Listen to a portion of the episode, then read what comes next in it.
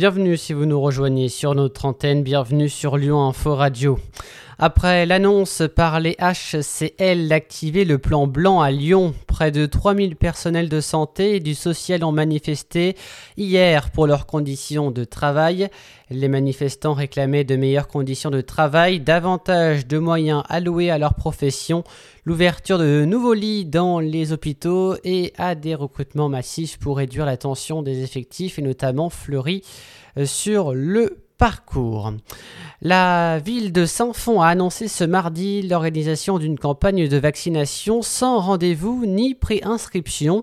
Il s'agit de faciliter l'accès à la dose de rappel pour tous, alors que Saint-Fond ne possède pas de centre de vaccination sur son territoire. Deux sessions de vaccination sont donc programmées sur la commune. La première se déroulera le 17 décembre dans le quartier des Clochettes de 9h à 19h30 et le 21 décembre au gymnase Simone de Beauvoir sur les mêmes horaires. La préfecture du Rhône a dévoilé son dispositif de sécurité ce mardi après-midi pour la fête des Lumières qui commence dès aujourd'hui.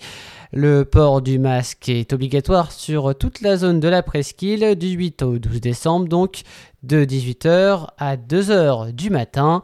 Dans ces trois secteurs, la vente de produits alimentaires et de boissons par euh, des commerces ambulants et sur le pas de porte des commerces est interdit. Interdiction également de la vente d'alcool à emporter.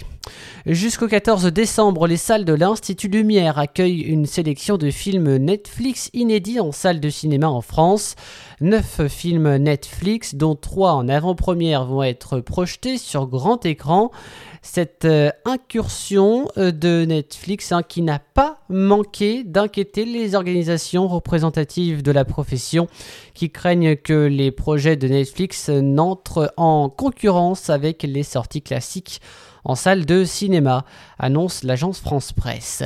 Pierre-Olivier Maire, LR du 2e arrondissement de Lyon et président du groupe LR au conseil municipal de la ville, était l'invité de nos confrères de Lyon Capitale. Il revient sur la désignation de Valérie Pécresse comme candidate des Républicains à l'élection présidentielle. Comme Valérie Pécresse, il promet à Eric Ciotti de lui laisser une place à lui comme à certaines de ses idées. Je pense que Valérie Pécresse a aussi su s'imposer dans les, débats. Il y en a eu quatre. Euh, quatre euh, débats avec, euh, je dirais même, des belles audiences, hein, parce qu'on a eu plus de 800 000 personnes, voire un million, qui ont regardé les, les, différents débats. Et derrière, sur les réunions publiques, on a vu petit à petit, au fil de la campagne, les gens s'intéresser à la campagne de Valérie Pécresse.